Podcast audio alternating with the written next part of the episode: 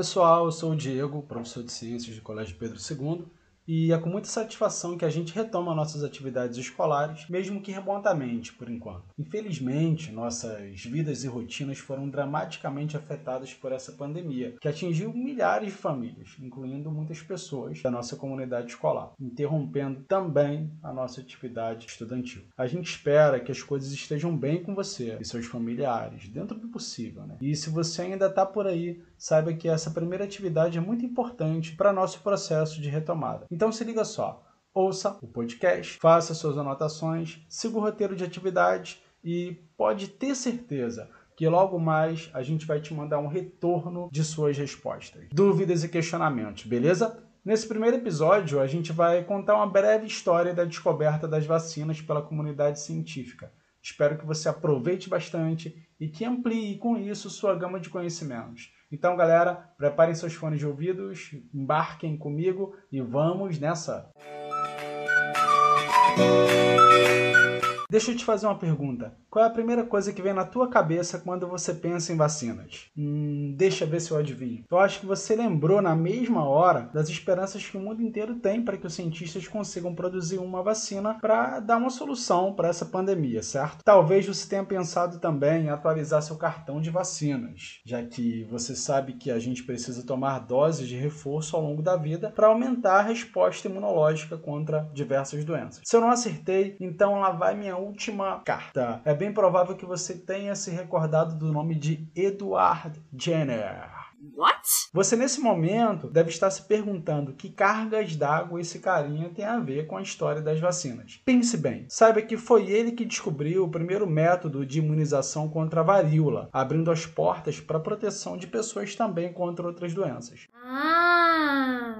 O Edward Jenner foi um cientista que nasceu na Inglaterra há mais de 200 anos e se formou em medicina, se dedicou a uma série de estudos e experimentos relativos à varíola, que na época era uma das doenças mais temidas pela humanidade. Agora, me conta uma coisa: você já ouviu falar nessa doença? Tem ideia do que ela é capaz de fazer? Imagine você, naquela época a varíola matava cerca de 400 mil pessoas por ano. Era uma doença contagiosa provocada por um vírus muitas vezes mortal. Era transmitida principalmente pela saliva ou gotículas que atinge os seres humanos há milhares de anos. Mas felizmente essa doença foi erradicada mundialmente há 50 anos, após uma campanha de imunização global sem precedentes organizada pela Organização Mundial da Saúde. Mas, carequinha, o que, que o Jenner tem a ver com essa história? Calma que a gente já vai chegar lá. Esse cientista teve contato com o saber popular. Conhecimento do povo, ou se você preferir, senso comum, como diriam alguns especialistas. E que saber era esse?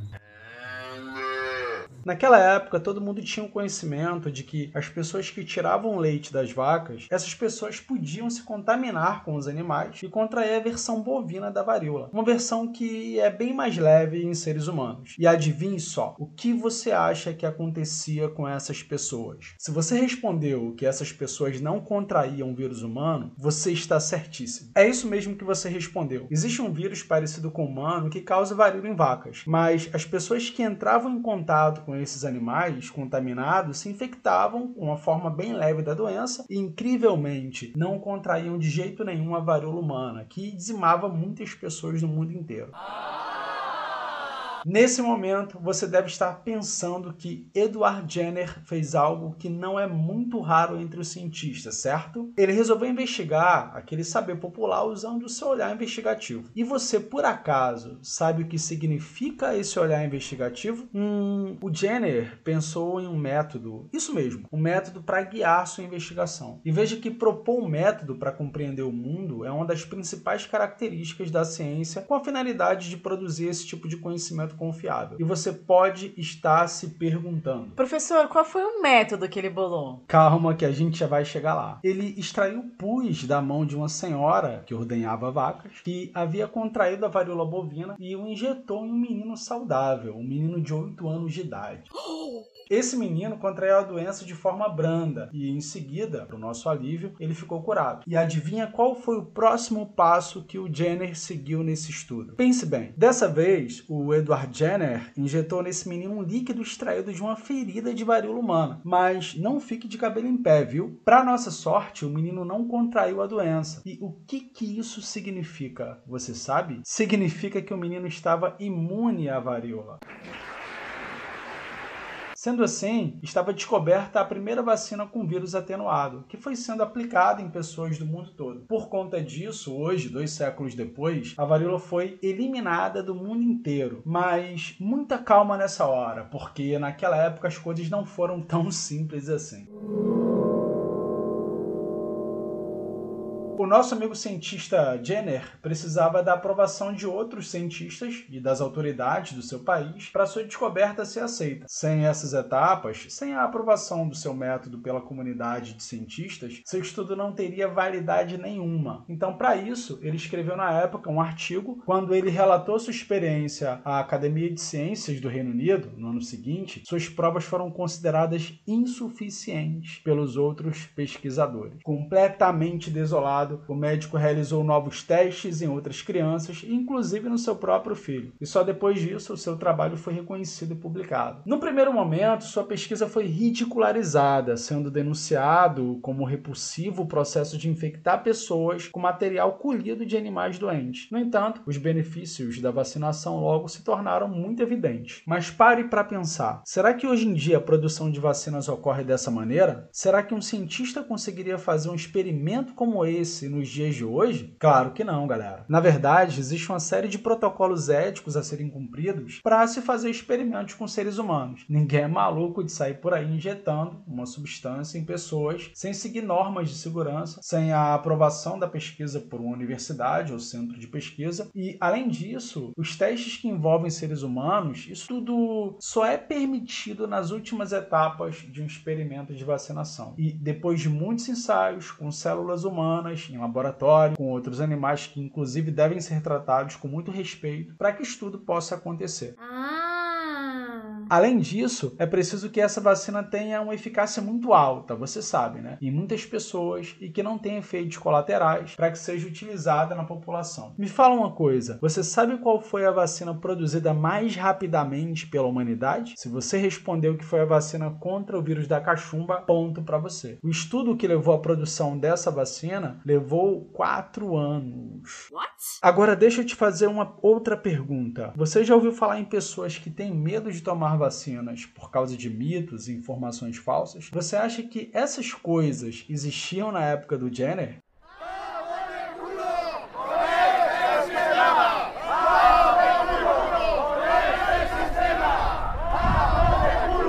Então saiba que a vacina contra a varíola enfrentou uma oposição ferrenha, que se agravou com a comprovação de que um pequeno número de pessoas tinha efeitos colaterais. Com isso, em muitos lugares, a prática da vacinação foi suspensa na época do Jenner, e é por esse motivo que os cientistas usam uma série de protocolos de segurança na produção de vacinas para que elas sejam hoje muito seguras e também eficazes para todas as pessoas. Na época do Edward Jenner, grupos de extremistas religiosos alertavam as pessoas pessoas para o risco da degeneração da raça humana pela contaminação com material bovino. Veja que absurdo para nós nos dias de hoje. As pessoas acreditavam que iriam adquirir feições de vaca se fossem vacinadas. Imagine só. Com o passar do tempo, os cientistas foram aprendendo mais e mais sobre vacinas, aperfeiçoando as técnicas, dando mais segurança aos procedimentos, e desde sua criação no século XVIII, as vacinas foram responsáveis pelo combate a inúmeras doenças. Para muitos membros da comunidade científica, as vacinas estão entre as maiores invenções da humanidade. Em sua curta existência, elas já ajudaram a salvar as vidas de milhares de pessoas em todo o mundo. Foram as vacinas que erradicaram, em 1989, aqui no Brasil, uma doença muito triste, a poliomielite, doença que provocava a paralisia infantil. A maioria dos especialistas considera que são inegáveis as vantagens que a vacinação da população produz. Na verdade, hoje a gente está vivendo um paradoxo, né? As vacinas, de certa forma, elas são vítimas do seu próprio sucesso, porque as pessoas acabam perdendo a memória do que as doenças representavam antes delas serem controladas pela vacinação e saem por aí dizendo: por que, que eu vou tomar a vacina contra o sarampo, um exemplo, já que a doença nem mais existe? Penso o seguinte: se todos pensarem assim, o sarampo volta e voltou e repete o estrago que fazia. E não é só o sarampo, voltam diversas outras doenças que eram causa de morte em crianças, mortes que foram evitadas porque se controlou a incidência dessas enfermidades exclusivamente com a